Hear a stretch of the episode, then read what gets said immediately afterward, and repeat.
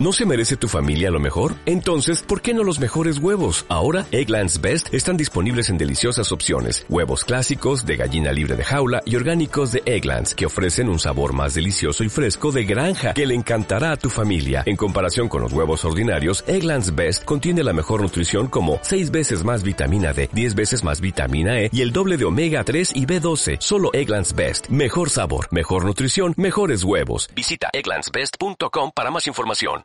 Son las 9 de la mañana en Canarias. Servicios informativos de Canarias en Radio.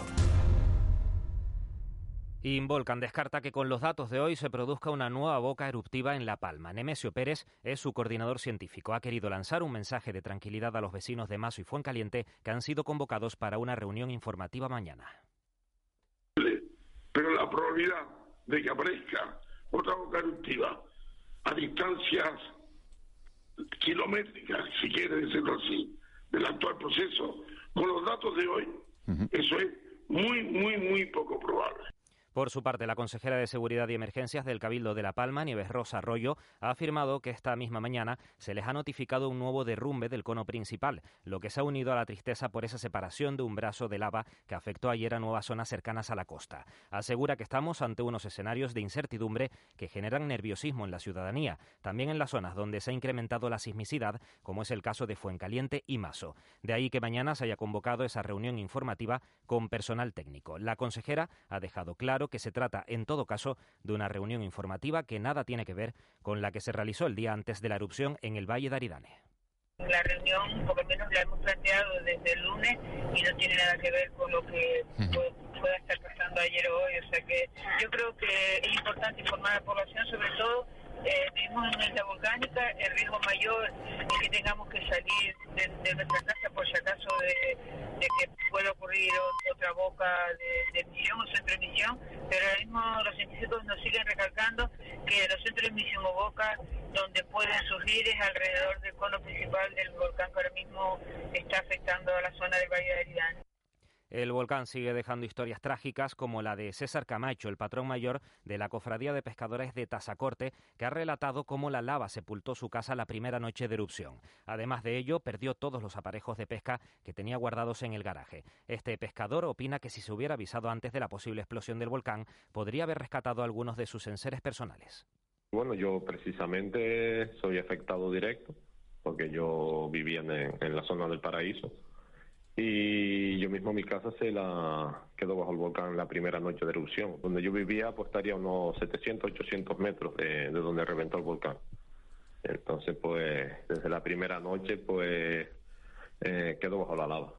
Y más asuntos. La compraventa de viviendas alcanzó en España las 49.884 operaciones el pasado agosto, un 57,9% más que en el mismo mes de 2020 y el máximo en un mes de agosto desde 2007. La venta de casas de segunda mano, que encadena seis meses al alza, se incrementó un 62,6%, mientras que la de vivienda nueva, que lleva siete meses creciendo, aumentó más de un 40%. Son datos difundidos este viernes por el Instituto Nacional de Estadística.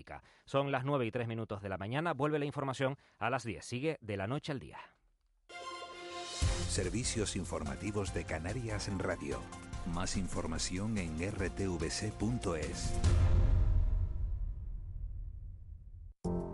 La Fundación Caja Canarias y la Fundación La Caixa presentan la cuarta edición del Festival Internacional Canarias Artes Escénicas. Del 11 de septiembre al 24 de noviembre no te pierdas su prestigioso calendario de actividades. Vive el CAE. Información y venta de entradas ya disponible en www.festivalcae.com. Si eres testigo o víctima de algún delito, el Gobierno de Canarias pone a tu disposición la Oficina de Asistencia a las Víctimas de Delitos, una ventana virtual para que en un solo clic, de manera inmediata y confidencial, obtengas información, protección y asesoramiento de profesionales especializadas. No dudes en contactarnos, estamos para ti. Te cuidamos, Gobierno de Canarias. Llega la Run Las Palmas de Gran Canaria. Sí a disfrutar. Sí al deporte al aire libre. Sí a conquistar la ciudad. Sí a tu carrera favorita. Run Las Palmas de Gran Canaria. El próximo 23 de octubre. ¡Anímate! En Cristalam tenemos la solución definitiva para el exceso de calor en edificaciones. Nuestras láminas de control solar 3M para cristal con una reducción térmica de más de un 80% y libres de mantenimiento son eficiencia energética en estado puro, sin obras, sin cambiar los vidrios, en exclusiva en Canarias, solo en Cristalam. Visítanos en cristalam.com. La mano de hierro de Bernarda Alba resuena en Ópera de Tenerife. El amor por Lorca llevado a la ópera. La casa de Bernarda Alba, Auditorio de Tenerife, 19, 21 y 23 de octubre. Entradas desde 20 euros, 5 euros para menores de 30 años, 20% de descuento comprando los dos primeros títulos. Ópera de Tenerife. Renueva tu carnet de conducir en Gomermedi. También hacemos reconocimientos médicos para embarcaciones de recreo, animales potencialmente peligrosos, armas, vigilantes de seguridad, oposiciones, etc. Encuéntranos en Santa Cruz de Tenerife, Candelaria, Los Cristianos, San Sebastián de la Gomera, Telde, Santa Brígida, Vecindario y en Puerto del Rosario. Infórmate en nuestros teléfonos Gomermedi 922 871851 y 928 698114 o en www.gomermedi.com. Gran Canaria mira al futuro con Salto de Chira, una central hidroeléctrica que pone a Gran Canaria a la cabeza de la sostenibilidad a nivel mundial. Salto de Chira almacenará la energía renovable no utilizada para volver a generarla cuando sea necesaria mediante un salto de agua. Nos permitirá combatir la emergencia climática y tener las presas siempre llenas. Aportará agua para nuestra agricultura y ganadería, la lucha contra los incendios y la reforestación de Gran Canaria. Entra en saltodechira.com y consulta toda la información. Cabildo de Gran Canaria. DG acoge los días 14 y 15 de octubre el primer Congreso Internacional del Alquiler Vacacional, un encuentro organizado por la Asociación Canaria del Alquiler Vacacional ASCAF en colaboración con la Consejería de Turismo, Cabildo de Tenerife y Ayuntamiento de ADG para analizar el presente y futuro de una modalidad alojativa en auge. Infórmate en la web www.congresoviviendavacacional.com. Fundación Caja Canarias pone en marcha una nueva edición de su convocatoria de ayudas a proyectos sociales destinada a personas en riesgo de pobreza y exclusión social, en situación de dependencia o con algún tipo de discapacidad. Queremos ayudarte. Plazo de presentación abierto hasta el 29 de octubre. Toda la información en www.cajacanarias.com. De la noche al día, Canarias Radio. 9 y 6 minutos de, de, la mañana de este viernes 8 de octubre, víspera de un puente, un puente que se complica en, en la isla de La Palma por la erupción volcánica, por esa eh, nube de ceniza que tiene, que tiene ahora mismo bueno, inoperativo, eh, o a, que ha hecho que las compañías no estén volando al aeropuerto de La Palma. La Palma está conectada ahora mismo por vía marítima con Fred Olsen y también con Naviera Armas. Esa nube de ceniza está afectando también a, a, a Tenerife Norte y ante la posibilidad de que esa nube llegue al aeropuerto de los rodeos, pues hay varias aerolíneas, entre ellas Vueling, Iberia, Ryanair y Air Europa, estamos hablando de cinco aerolíneas potentes que tienen muchas conexiones, les repito, Vueling, Iberia, Ryanair y Air Europa han decidido desviar toda su operativa al aeropuerto Tenerife Sur para poder operar con, con tranquilidad. Esa decisión se toma al menos hasta el mediodía de hoy. Y eso es lo que le podemos contar porque si tienen ustedes alguna conexión con esos vuelos, que sepan que se van a operar desde, desde el sur. Los vuelos interinsulares no están saliendo desde el aeropuerto de, los rodeos, también por seguridad de los pasajeros y, bueno, y vamos a ver, les vamos a ir actualizando los servicios informativos de esta casa de Canarias Radio, se lo van a ir contando para que si ustedes se tienen que desplazar, eh, que, sepan cómo pueden hacerlo y por qué vía. Ahora mismo para salir de, Tenerife, eh, no se puede salir de Tenerife Norte, o se sale de Tenerife Sur, o se va por barco con las navieras que se están operando con normalidad. Volvemos a La Palma, 9 y 8. Ahí está Eugenia País. Creo que, que en Mazo, ¿verdad, Eugenia? Hola Miguel Ángel, sí, estamos en Villa de Mazo, concretamente en la zona de, del pueblo. Aquí es donde los vecinos están justamente en estos momentos recibiendo información. Hay personal del, del Ayuntamiento de Villa de Mazo repartiendo información para que todos los vecinos puedan tener de primera mano la convocatoria de esa reunión mañana, reunión, repetimos, informativa. Y está con nosotros Miguel Ángel la verdad es que, si me permites, en 30 segundos quiero decir que estoy sentada a una mesa con cuatro mujeres, cuatro mujeres de aquí, de Villa de Mazo, cuatro mujeres con realidades absolutamente distintas, pero quiero nombrar especialmente a Begoña. Begoña no va a hablar con nosotros porque está muy emocionada y porque está muy afectada por esta situación, porque a pesar de tener su casa, de vivir en Villa de Mazo, el día de la erupción volcánica, el día 19 de septiembre, estaban celebrando un bautizo toda la familia, salieron de sus casas arregladitos a celebrar, a bautizar a, una, a, una, a un nuevo miembro de la familia, una niña concretamente, un bebé, y en cuestión de dos horas ya no tenían casas a las que volver.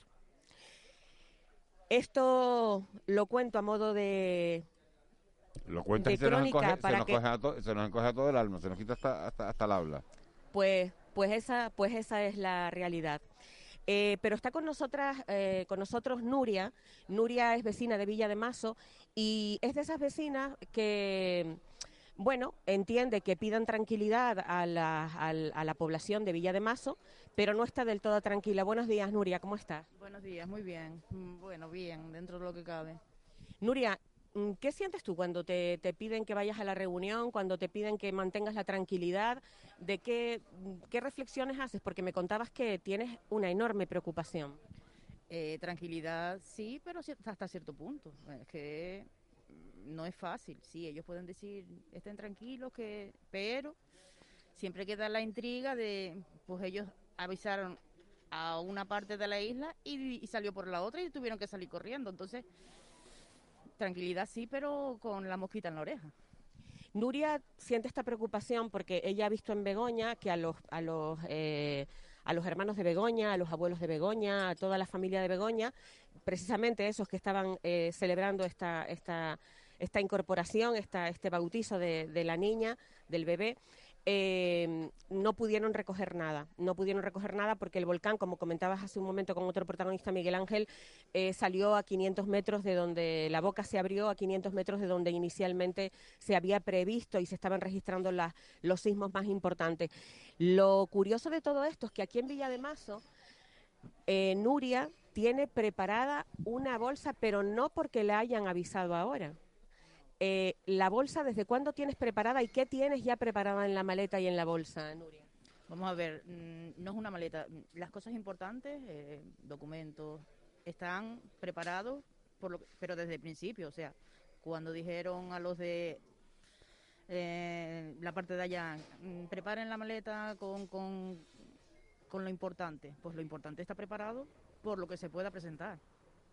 ¿Tú temes verte desplazado? O sea, estás dibujando ese posible horizonte, aun cuando nos están contando.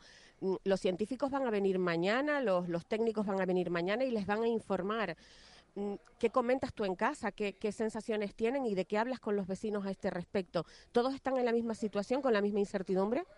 Es que no es que te vayan a desplazar porque te vaya a salir el volcán delante, sino eh, los gases, eh, nos pueden desplazar por muchísimas cosas.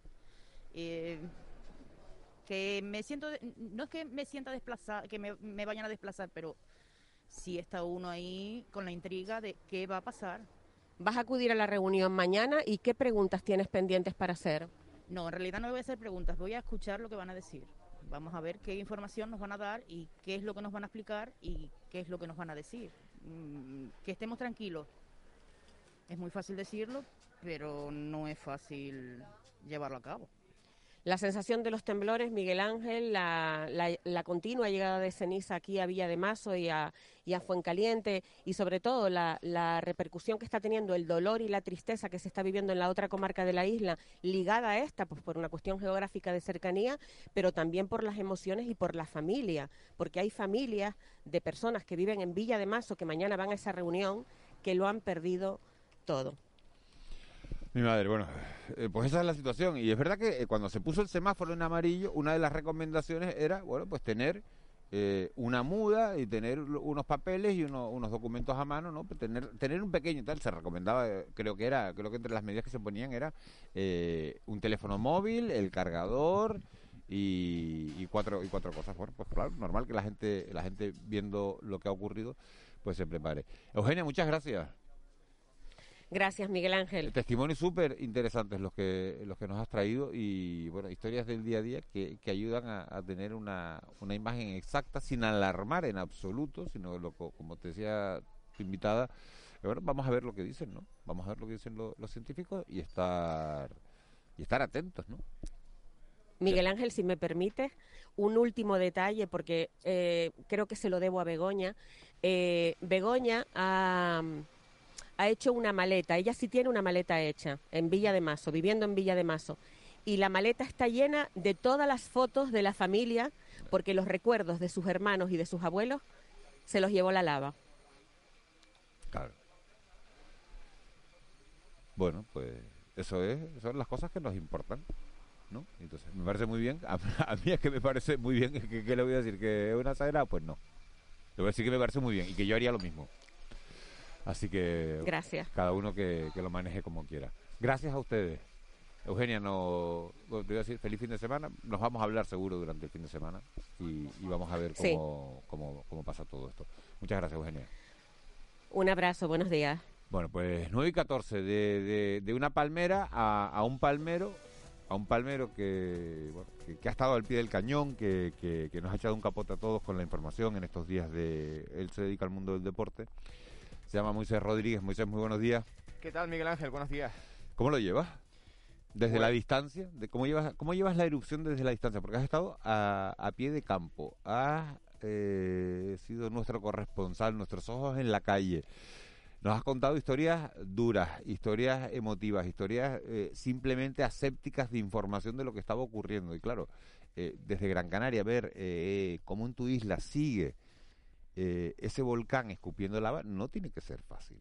No, no es nada fácil, Miguel Ángel. Estoy físicamente aquí, pero con la cabeza, con el corazón permanentemente en La Palma, hablando mucho con la, con la familia, porque es verdad que, ayer se, se, sintieron muchos de esos temblores de tierra en, en la zona del valle pese a que el epicentro estaba en Fuencaliente y en Mazo. ¿Dónde, viviendo, ¿dónde vive toda tu familia, Moisés? En, los llanos. En los eh, llanos, todos los llanos. Sí, sí, de hecho tengo a un hermano que vivía en Puerto Naos y que está desalojado, que está viviendo con mis padres desde el día 19 de, septiembre, desde el día que se produjo la, erupción.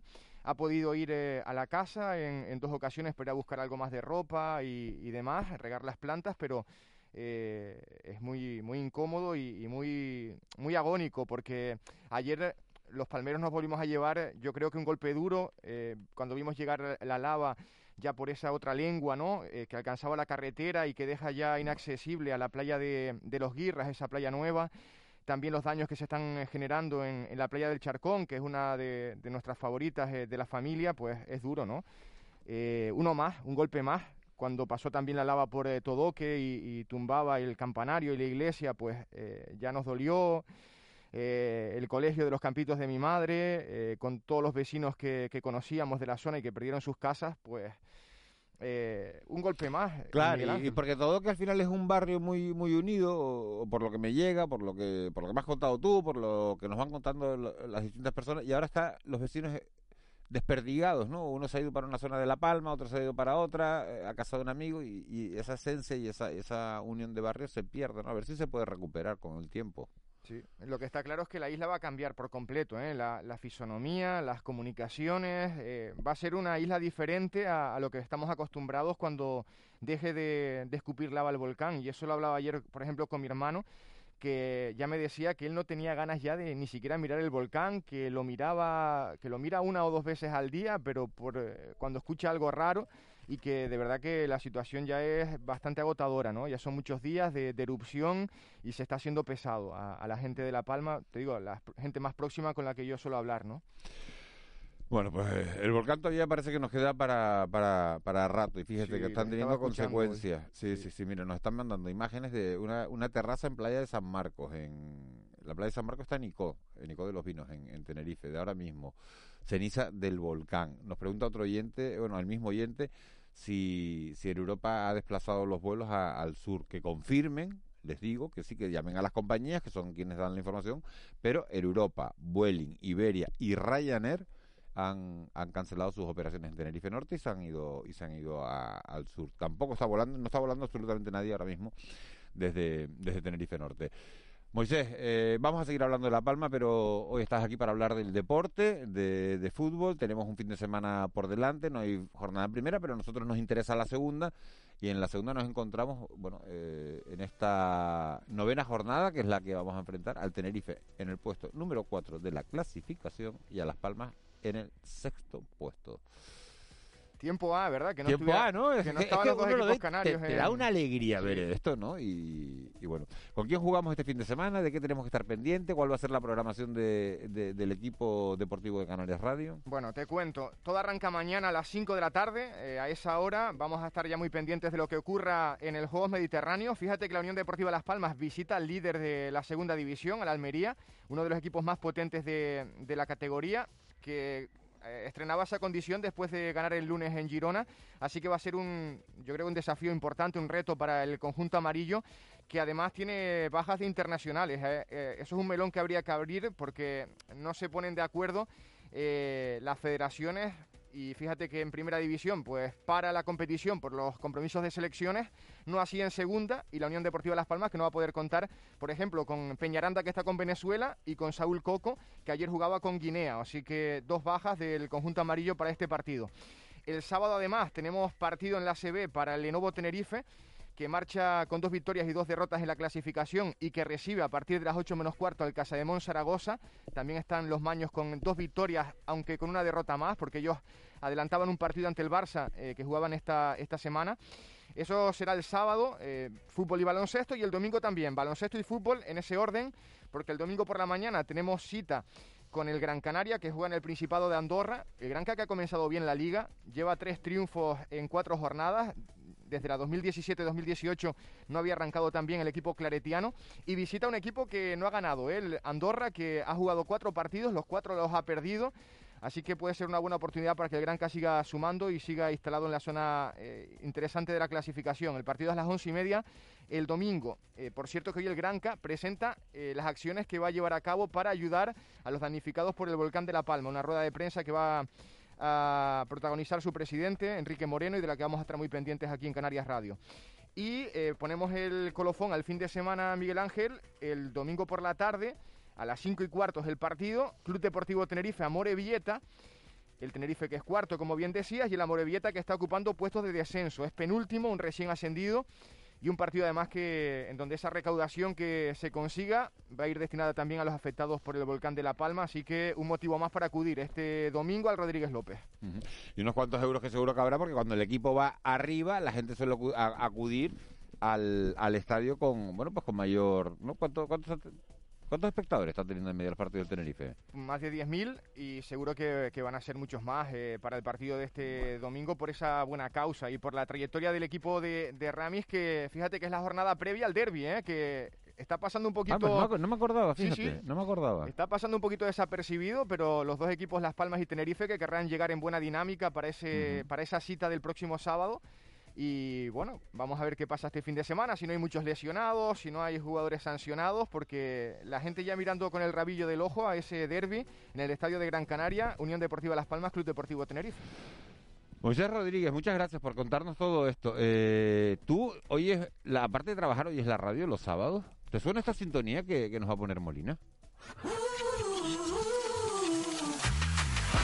Yo la radio Miguel Ángel siempre, a todas horas. ¿Sí? Supuesto. ¿Y cómo se llama este programa? Eh, qué buena hora. Qué buena hora. Y está Tomás Galván por ahí, que es el presentador. Tomás. Aquí estoy, aquí estoy escuchando la radio y un poco enfadado porque he madrugado, que conste. Este, como que has madrugado. Para estar con ustedes. hombre, ¿y ahora se levanta Tomás Galván normalmente? Yo me levanto a las nueve y media.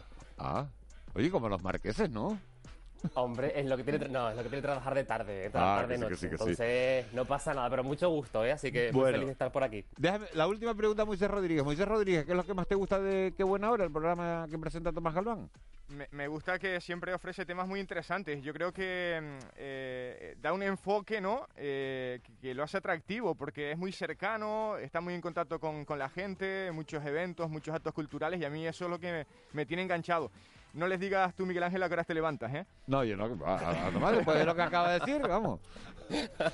No le voy a decir ni a qué hora me levanto ni a qué hora me acuesto. Porque yo me acuesto tarde también. anoche te estuve siguiendo, sí. Anoche tuviste que acostarte tarde, sí. Sí, anoche me acosté. Es que has dormido poquito, Miguel Ángel. Yo de viernes, eh, de jueves a viernes duermo dos horas, ¿no? Porque acabo de fuera del plano a las 12, 12 y cuarto, 12 y media. Llegas a casa, llegas con el acelere de la tele. Claro. Entonces te metes en la cama a las 2 bueno, te metes en la cama antes, pero no te duermes hasta las 2 por lo menos. Y te levantas a las 4. Entonces, bueno, es un milagro para mí casi que salgan los programas de, los viernes y, que, salgan también y, que, no, y que no meta ningún disparate. Moisés Rodríguez, muchas gracias. Un abrazo. Un abrazo grande. Tomás Galván, sábados de 11 a 1. El programa está súper bien, programa de actualidad, distendido, con entrevistas más reposadas, mucha cultura. Eh, ¿Dónde crees que está la clave del éxito, Tomás, de, qué buena hora? ¿En todo esto, en este mix, en este cóctel que has montado? Yo creo, y, no, he hablado con Moy, eh, Moy lo ha dicho porque, porque lo ha sentido así, pero yo creo que la clave está en no tener prisa, que es lo que permite el programa del fin de, ¿no? Vamos sin la presión del día a día, sin la presión de la actualidad eh, que requiere ir entre semana y, nos permite mirar toda esa actualidad, pero con más calma, con entrevistas mucho más reposadas, que han llegado con más tiempo, eh, pues más extendidas incluso, ¿no? Eh, que puedo llevar entrevistas de, 20 minutos porque se presta precisamente esa conversación, ¿no? Y siempre, pues, muy pegadito a la calle eh, y con esas miradas, ¿no? Temas que, hemos escuchado en la semana, pero con otra vuelta de tuerca. Y yo creo que también eso es un poco lo que, lo que apetece, ¿no? El sábado por la mañana, cuando estás, pues, casi que levantándote o yendo a la playa o en el coche o, yo qué sé, o limpiando y pones la radio y te gusta aprender, ¿no? Y que te suene todo a nuevo y a, fresquito, a conversación, radio sin ruido. Así que yo creo que ahí puede estar la clave. Tomás, de, de, los testimonios que has tenido, de las historias, ¿con qué te quedas? ¿Hay alguna que te haya marcado, algo que, eh, que digas, oye, qué buena historia la que contó pues fíjate, eh, bueno, de todos estos días, por supuesto, cuando qué buena habrá estado en La Palma, pero quiero hacer un poquito de, de, de, cebo para mañana, Miguel Ángel, si me lo permite, porque vamos a llevar una entrevista. ¿qué, tienes para mañana previsto? ¿no? Pues o sea, dos por uno. O sea, que el dos por uno, podemos, podemos hacerlo así. Pues mira, se va a venir con nosotros Melibeo Bono, ella es activista feminista y LGTBI en Guinea Ecuatorial, ha estado estos días aquí en Canarias, ella está amenazada, está perseguida por el régimen de Teodoro Obiang, precisamente por escribir los libros que escribe, por defender los derechos humanos y en especial de las mujeres y del, del, colectivo LGTBI, y nos va a contar su historia, lo que tiene que hacer para poder vivir, porque ella quiere, tiene muy claro que quiere seguir viviendo en Guinea Ecuatorial, aunque sabe que en cualquier momento eh, le puede costar la vida. Ella preside de hecho un colectivo que no está legalizado allí y va a ser el testimonio que nos va a contar, que va a formar parte de nuestra primera hora y, y entre otros asuntos, ¿no? Con mucha cultura, música en directo y por supuesto como se pueden imaginar, pendientes de La Palma. Pendientes de La Palma, ¿has estado ahí? ¿Con qué, con qué te quedas? ¿Qué sensaciones te, eh, te has traído, Tomás, de, de La Palma?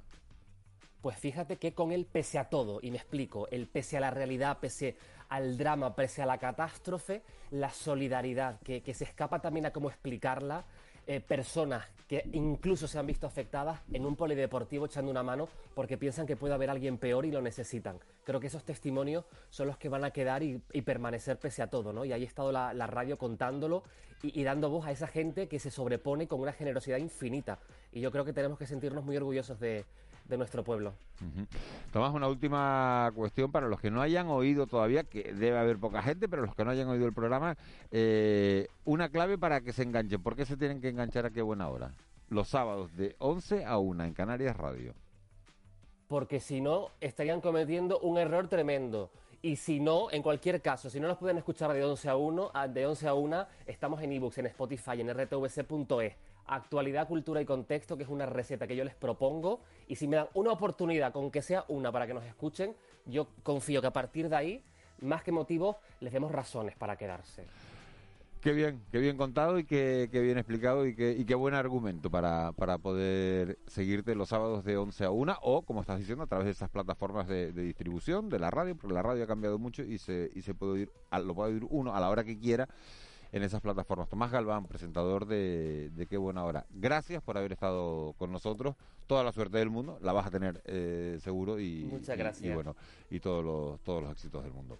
Un abrazo, grande. compi. Un abrazo grande. 9 y 28, señores. Entramos en la, en la recta final de, de un programa de una semana en la que, bueno, en la que nos estuvimos un poco perdidos porque porque claro, se cayó el Instagram, se cayó el Facebook, se cayó... Fueron siete horas, pero qué siete horas más duras. Yo me he enterado en esta semana que José Luis Molina, Molly, me dijeron, tienes que llamarlo Molly desde el minuto uno. Yo había hecho poca radio, entonces claro, te dicen y tú dices, bueno, pues al técnico no sé, que no se enfade, ¿no? Pero me sonaba raro, porque me sonaba como confianzudo lo de Molly. Y no me gustaba, pero bueno, digo, si te dice Eva García, lo llamas, no lo llames Molina, llámalo Molly. Pues tú haces caso. Claro, y ayer en una conversación informal con Molina me dice, pero es que yo no sé por qué me dices Molly. Y digo, ¿cómo? O sea, que yo llevo un año forzando y llamándote Molly. que no tienes ninguna confianza con los oyentes, que no sabemos quién está al otro lado. Que yo me llamo Miguel Ángel Lajuani, Marlene, Marlene Meneses, Eva, Eva García, pero no, al señor había que decirle José Luis Molina, Moli. ¿Por qué? Y resulta que en una conversación informal me entero que, que encima casi que ni le gusta. O que le da igual. Es como si le compras pistachos todos los días a alguien y de repente al año de estar comprando los puñeteros pistachos. Te dice que es que no le gustan los pistachos, que tiene alergia. Mira, pues coges los pistachos y me lo dices desde el, desde el primer día. Molina, que te queremos mucho. No, a Molly no, ya no, Molly lo destierro, ¿entiendes? Molly que te llamen en Tejina. Aquí, a partir de hoy, ha nacido José Luis Molina, con el permiso de Urbana, que lo parió hace unos cuantos años. Así que viva la madre que te parió, José Luis Molina, pero te quedas con Molina para toda la vida. Señores, nos vamos. Feliz fin de semana. Volvemos el lunes, será a, la, a las seis y media. Que tengan un feliz día. Les dejamos con Miguel Guedes y su entrevista.